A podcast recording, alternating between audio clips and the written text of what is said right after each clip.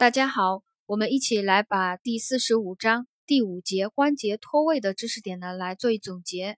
因为关节脱位呢不是考核的重点啊，我们在学习这一节的时候呢，就把其中可能会考到的一些考点拎出来，我们一起来学习一下。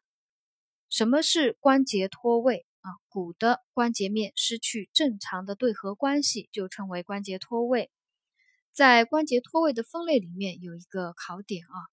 就是脱位以后，以三周为限来分新鲜脱位和陈旧脱位啊，是以三周为限来分新鲜脱位和陈旧脱位。关节脱位的一个特征性的表现，这也是一个啊多选题啊。关节脱位以后，特征性的表现有三个，第一个是畸形，第二个弹性固定。第三个关节关节淤空虚，啊，这是关节脱位的三个特征性的表现。第一个畸形，第二个弹性固定，第三个呢是关节淤空虚。关节脱位以后的治疗啊，第一步复位，第二步固定，第三步功能锻炼。复位呢以手法复位为主，早期进行手法复位呢效果好。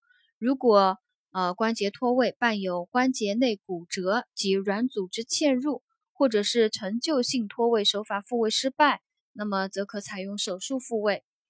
复位以后呢，第二步要做的就是固定啊。复位以后固定有利于关节囊韧带及周围软组织的修复，呃，所以呢要做好固定，但是固定时间也不可过长，因为固定时间过长呢会引起关节僵硬，所以一般固定的时间是两到三周。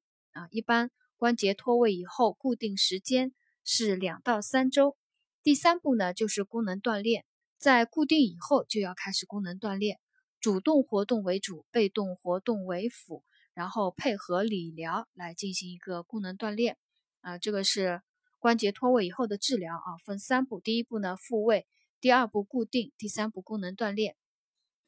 下面的知识点呢，就是几种常见的关节脱位。第一个，肩关节脱位。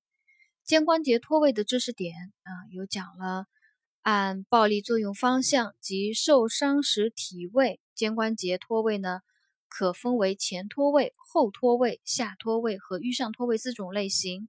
前脱位多见啊，肩关节脱位以前脱位多见。前脱位当中呢，又以会突下脱脱位多见，啊，肩关节脱位以前脱位多见，前脱位当中又以会突下脱脱位多见。在临床表现当中，啊，肩关节脱位也有一个考点，就是肩关节脱位它会有什么畸形？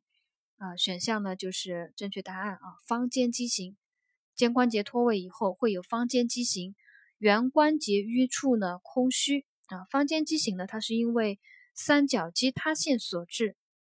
呃，在临床表现当中，肩关节脱位还有讲到了一个杜嘉试验啊，我们也听一听，了解一下啊。杜嘉试验阳性，也就是病人患侧的手掌搭在对侧的肩上，患侧的肘肘部呢不能紧贴胸壁，就称杜嘉试验阳性，或者是让肘部紧贴胸壁。手掌不能搭在对侧肩上啊，也也是杜嘉试验阳性啊，这个我们听一听啊。肩关节脱位的治疗呢，也是三步啊，是复位、固定以及功能锻炼。它的固定啊，有一个正确的功能位，就是使肩关节固定于内收、内旋，曲轴九十度，用三角巾悬吊于胸前，固定三周。啊，这是肩关节复位以后一个正确的一个固定的呃一个位置啊，是肩关节处于内收内旋，曲轴九十度，然后用三角巾悬吊于胸前固定三周。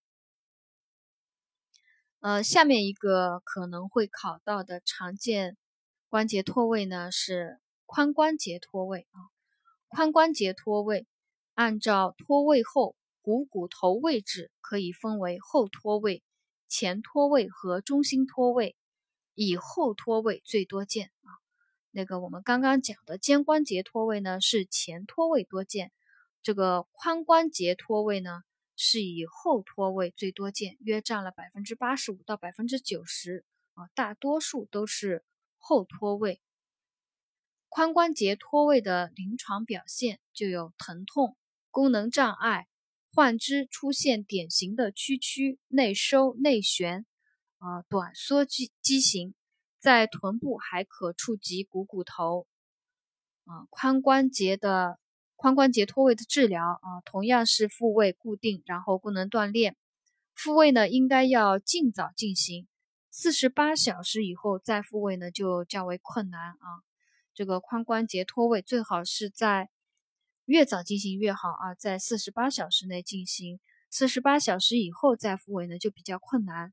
它呃复位以后呢也是啊妥善的固定，严禁屈曲内收内旋动作，避免再脱位啊。就是髋关节脱位复位以后它的固定啊，严禁屈曲内收内旋动作，避免再脱位。功能锻炼呢？功能锻炼的时候要特别注意啊，在固定期间呢，做股四头肌的等长收缩，四周以后呢，扶拐下地啊。特别要注意的是，三个月内患肢不能负重，以防止股骨头变形坏死啊。就是髋关节脱位以后一个功能锻炼里面的一个注意事项啊，就是在三个月之内呢，患肢不负重，以防止股骨头变形坏死。髋关节脱位以后的护理啊，这里呢就有一个知识点啊，就是在髋关节脱位伤后二十四小时之内呢，是先行冷敷，减轻肿胀啊，呃，到后二十四小时之后呢，可以进行热敷，促进炎症吸收，减少肌肉的痉挛疼痛啊。在并发症的护理里面呢，主要还是。呃，强调了一个髋关节脱位以后，因为可导致股骨头坏死呢，所以啊禁忌三个月之内呢患肢负重啊，这个就是髋关节脱位的一些相关的知识点啊。我们今天呢就总结学习到这里。